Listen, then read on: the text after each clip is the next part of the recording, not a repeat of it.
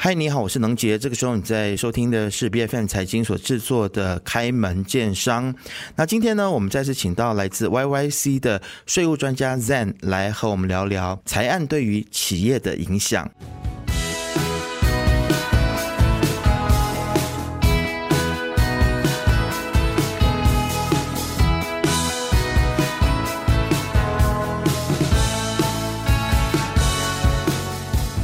那我相信，在二零二四年的财案公布之后呢，除了大家都在关注政府如何将国家的收入进行更好的分配之外，我相信很多的企业更加关心的就是这些新的财务或者是税务的政策呢，是否会对企业带来负面的冲击。二零二四年的财政预算案当中呢，有很多税务上面的小细节是企业不可以忽视的，特别是中小型企业的这个所谓的服务税，甚至是整体税收。机制都可能会影响到企业未来一整年的布局以及规划。那么今天呢，我们非常的荣幸再次的邀请到了 YYC 的税务执行总监周德谦 Zen，从税务专家的角度去看二零二四年的财政预算案，让企业朋友呢或者企业老板可以做好充分的准备。那我们请 Zen 来到节目当中，欢迎你。嘿，大家好，能姐你好。其实今天第一道问题就是要想要请教你啊，就是我们在这次财案。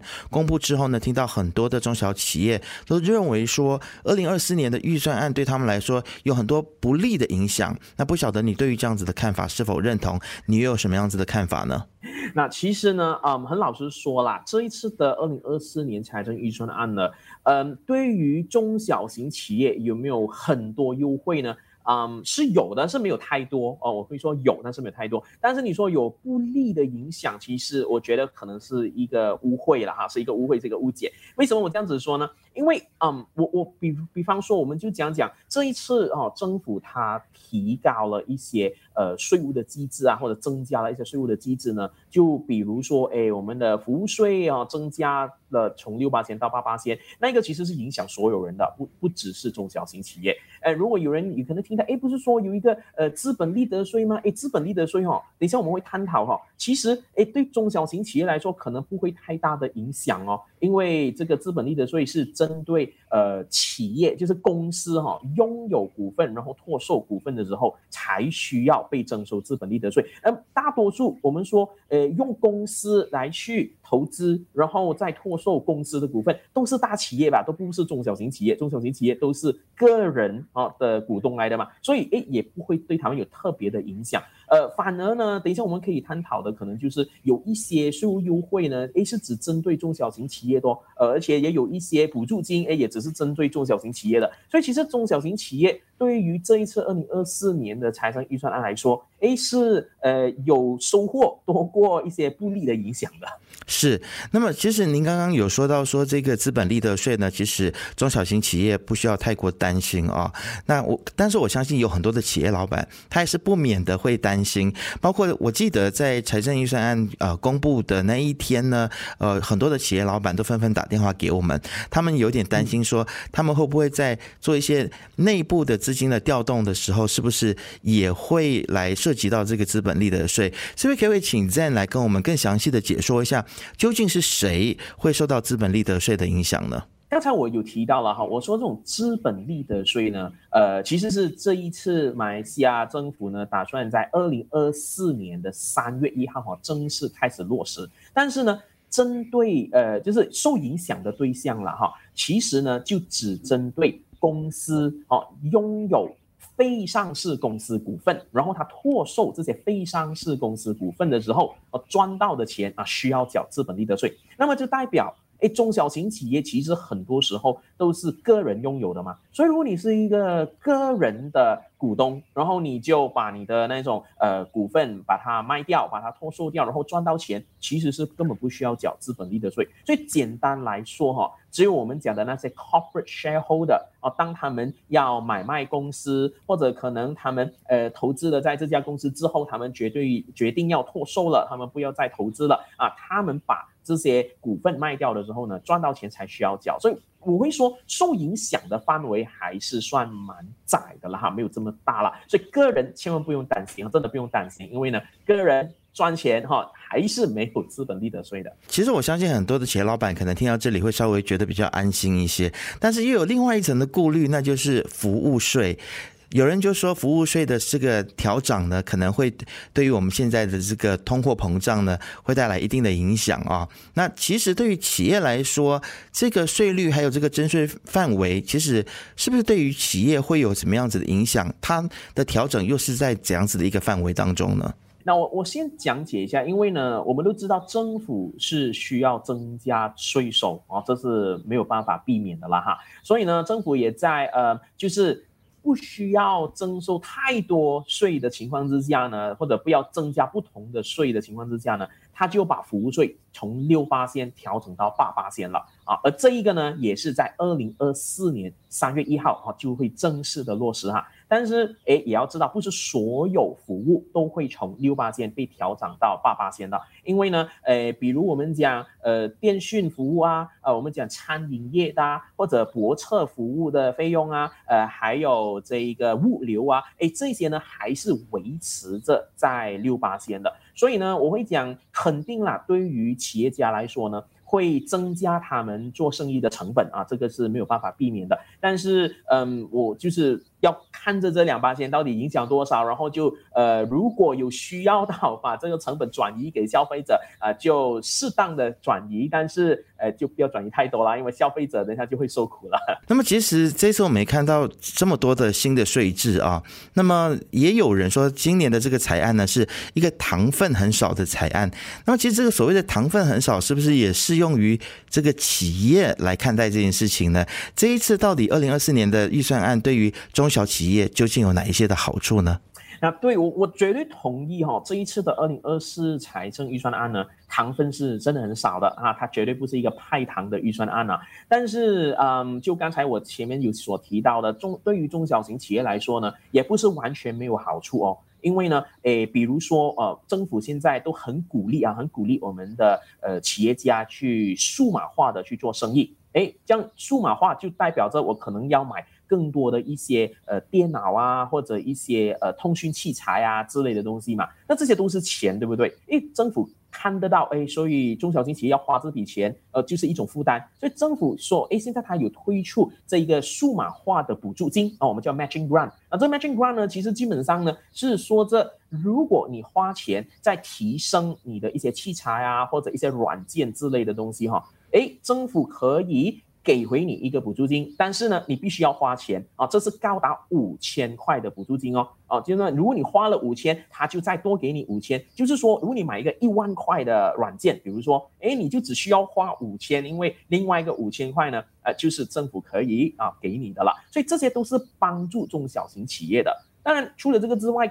可能我也可以提提的，就是很多时候，呃，我们看到这个中小型企业啊，他们在处理一些呃在税务上需要做的东西，比如转让定价文件，可能有些朋友有听过哈，transfer pricing documentation，呃，这些都是要花钱的。然后呢，之前哦是没有办法得到税务扣除的，啊，政府也看得到，哎，中小型企业要花这笔钱做这个转让定价文件，又没有得到税务扣除，好像有一点点的不公平了哈。所以呢，在二零二四课税年开始呢，只要有花钱在做这些转让定价文件呢，都可以得到税务扣除，而且是高达五万块哦，一年高达五万块。这些都是帮助中小型企业的一些措施了。接下来呢，可能我们可以谈一下，就是这个电子发票啊，因为这件事情呢，其实有一些中小型企业是欢迎的，但也有人有非常多不一样的意见啊。那我想，为了要排除大家对于电子发票的一些疑虑，可不可以请 Zen 来跟我们说一下，其实电子发票它如果真的上路运作的话，对于中小型企业有哪一些潜在的好处？OK，我跟你说，很多人其实他很他都误会了电子发票到底是什么一回事。我我先大概解释一下，其实电子发票哦，很多人误会了，以为哎，我现在已经在用着这个 soft copy 的这个发票了嘛，我已经是在用 PDF 啦，我用呃 JPEG 啦，就是 image 的那一些呃发票来发给我的客户啦。哎，我不是已经在用这电子发票了吗？完全不对哈，其实电子发票呢，它的概念就是说，你在要出发票的时候呢，你要先把发票呃把它发送进内陆税收局的系统，让内陆税收局的系统去呃 validate 去正式的你的发票是合格的，然后呢，你才可以把这个发票哈交给你的客户，而且这个发票呢就会有一个二维码哈，有一个 QR 让啊让人家扫描一下呢，就知道这个发票呢是真实的，是真的发票来的。那么这个你问我，哎，到底对于企业家来说有什么好处呢？其实电子发票呢，它就会成为了你呃销售或者你的收入的一个证明。也成为了你的购买啊、采购或者一些开销的一个证明，你知道吗？如果你有电子发票，你就没有办法，呃，你就你就很容易的去证实到我真的有这个开销，我真的有这个费用，啊或者我真的有做了这单生意，所以这些呢。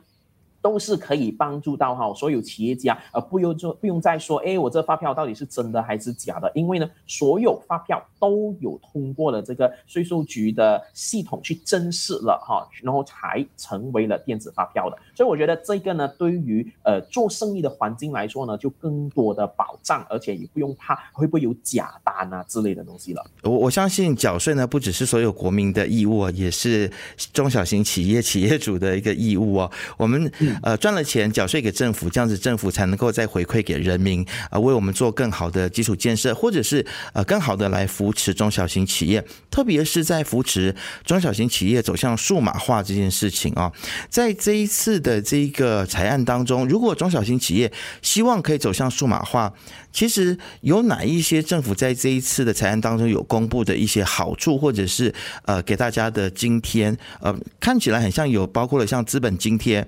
呃或者是电子发票的这个税务扣除等等，可不可以请 Zen 来跟我们说明一下这个部分呢？刚才我说了嘛，我是说，哎，如果我们说企业家们他们要数码化它整个运作，它整个营运哈，他必须要买可能电脑器材啊，需要买一些就是数码化的软件啊，或者甚至哈。自己研发哈，自己研发自己的软件哈，我们叫 develop 啊，自己的 customized software。那一般上，我们如果买了这些资产，我们讲这些叫做资产哈，我们是可以得到税务扣除，但是需要几年的时间来得到。因为呢，你所得到的呢叫做资本津贴 （capital allowance），也就是说，你花了的那一笔钱，你需要跟呃，这按按照哈，它有每一年给你一个 percentage 去 claim 那个资本津贴，那么就要用几年的时间。一般上现在呢是要用四年的时间哦，四年才可以 claim 完哦。但是呢，政府说，哎，这样子会影响大家的现金流，因为你花了一笔钱，你要等四年，你才可以得到它的那个税务的好处，哎，所以呢，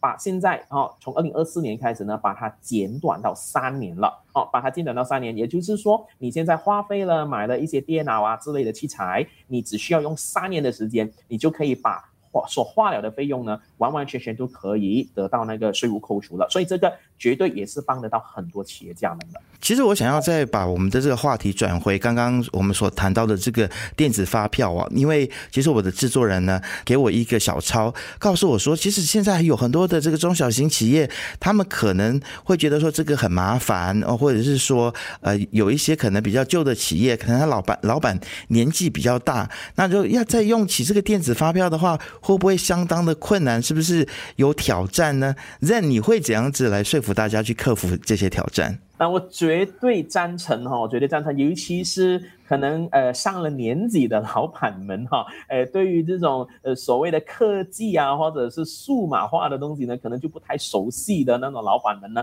他一听到哇电子发票听起来好像很繁杂哈。可是，嗯，刚才我说了嘛，我们要走向数码化哈，我们就必须要真的是实行这个电子发票了。但是对于企业家来说，会有什么挑战呢？肯定有很多的。其实它最主要的挑战呢，是不是在如何去发这个电子发票？因为发电子发票的这一个过程哈。其实我们的内陆税收局呢，它有自己的一个系统哈，叫做 My Invoice 啊，My Invoice 的系统是可以让呃很多企业家们，如果说哎我不愿意去买什么新的软件啊，我不要投资在新的电脑软件，我就直接用政府所提供的这个系统哈，My Invoice 系统就可以了。但是我们看到的问题在哪里？你还是需要人力啊，你们嘛，你需要人去做这件事情。哎，我与其用传统的方式去开发票，现在我可能要做双层工作了。我做我开了我普通的发票，我还要把这发票的资料输入进去这个电子发票的系统，然后拿到电子发票。哦，就是我要做两层工哎，我不是做一层工哎，所以这需要人力，也就等于需要更多的资金去请人了，对不对？所以成本、人力、物力这些都是嗯很多企业家的。挑战了，我觉得这是是他们的挑战了。但是呃没有办法咯，就就真的是现在我们政府要实行电子发票哈，就只好我们就学习到底如何去做，如何去遵守，因为如果没有做对的话。会有罚款的哦，这个罚款其实对于很多企业家来说，可能也是是他们不想要看到的后果啊。但是现在在你会不会觉得说，现在我们有很多的这个数码化的技术，其实也可以不用让大家不用花费太多的这个时间或者是人力去生成这个电子发票的，对吗？嗯，对，其实呢，呃，我们讲要做电子发票，首先是可以去用那个系统嘛，对不对？但是用那个系统也是需要学习怎样用啊，它的过程啊，它的整个那一个呃流程和整个运作的方式，可能也是需要改了。所以这个我可能会呼吁啦，我们会呼吁很多企业家们，呃，一定要去学习如何学习呢？当然，嗯，最。容易的方式就是去可能上一些讲座会啊，一些分享会、研讨会之类的。比如，好像我们 YYC，我们其实也会有举办很多不同的一些讲座会、分享会之类。我觉得这些东西呢，都可以大大的提升哈你的员工的一些知识啊，然后让他们懂得怎样去处理电子发票，就不会做错了哦。因为我就讲了，做错的话呢。后果可以很严重哦，可以被罚钱哦。那么，其实这样，我想要请教你哦，中小企业如何能够保持更新，并且了解与电子发票还有这个财案相关的这个变化跟更新啊？因为我相信大家都很想要确保他们可以继续的来保持合规，符合国家的规定，还有也可以继续的保持竞争力。这个到底要怎么平衡？要怎么做到呢？那我们都知道哈，二零二四财政预算案呢，就有很多不同的税务更新啦，哈，一些新的动态、新的进展了。可是。我我要提醒大家，就是不要以为了解了财政预算案就已经了解了一整年的那个税务更新哦，因为税务更新这些东西呢是不断不断的一直在改变的。我敢说，可能每一天每一个星期哦都会有新的进展、新的改变，包括二零二四财政预算案的一些措施，可能还没有细节，还要再等它更新的，你知道吗？所以呢，在这里我就会呼吁大家，哎，一定要保持着哦，去呃更新自己的税务知识哦。可以说，好像我讲通过一些研讨会、分享会之类的，就比如，好像我们 YYC，我们其实有一个平台叫 TaxPort 这个平台呢，诶，它是一个呃订阅的一个平台哈，诶，只要是 TaxPort 订阅者哦，其实他们呢是可以不断的每个月哦都可以得到最新的税务更新，无论是所得税、间接税。啊，产业盈利税哈，包括 SST 的那种更新，我们都不断的每个月哈，用 live 的方式来告诉大家到底有什么改变。当然，里面呢也有很多不同的研讨会啊、课程啊，都可以让大家无限次的去上的啊。所以呢，哎，这个都是可以让呃所有企业家哈，就是保持它的竞争力，而且呢一直在维维持着自己对于税务的一些知识啦。那其实刚刚在你有提到说，你们 OIC 有举办很多的这一些呃数码化或者是税务相关的课程哦。就我知道呢，你们也即将要举办一个课程以及活动，可不可以在今天的节目也来跟我们来介绍一下你们接下来要举办的活动呢？对对对，其实呢，我们 YYC 呢，呃，将会举办一个我们叫它做 YYC Tax Summit，就是 YYC 的税务高峰会哦。那这个呢，是我们我们会叫它做一年一度哦，所有企业家必须要来的一个呃盛会来的。因为呢，在这一个 YYC 的税务高峰会呢，我们除了会呃多。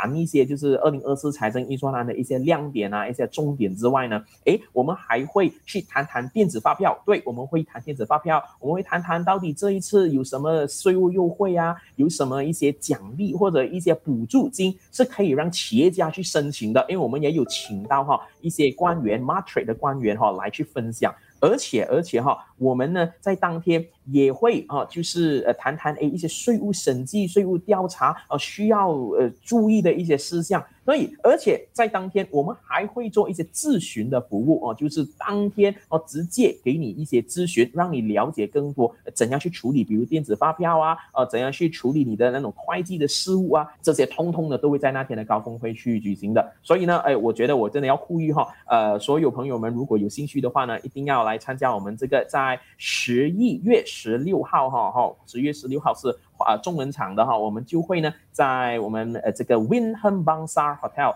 就是以前叫 p u m a n Bangsar 的 hotel 哈，去举办这个高峰会啊。如果有兴趣的朋友呢，我觉得可以去到我们的官方网站啦哈，就是 triple w dot taxpod dot my 哈，就是 t a x p o d dot my 哈，去查询更多呃详情，然后也可以报名参加哦。那我相信这一定是一个对于中小型企业来说呢，是呃非常有帮助的一次的活动啊。那如果大家对于电子发票或者是对于企业未来发展有任何的疑问，或者是想要进一步的学习的话呢，都可以去参与这个活动。今天非常谢谢 Zen 来到我们的节目当中接受我们的访问，谢谢你。好，谢谢你，李杰。开门见商是 B F M 财经制作的节目，你可以在财经的官网 C A I J I N 点 M Y、B F M 的网站以及手机应用程式以及各大播客平台听到我们的节目。开门见商，我们下次见。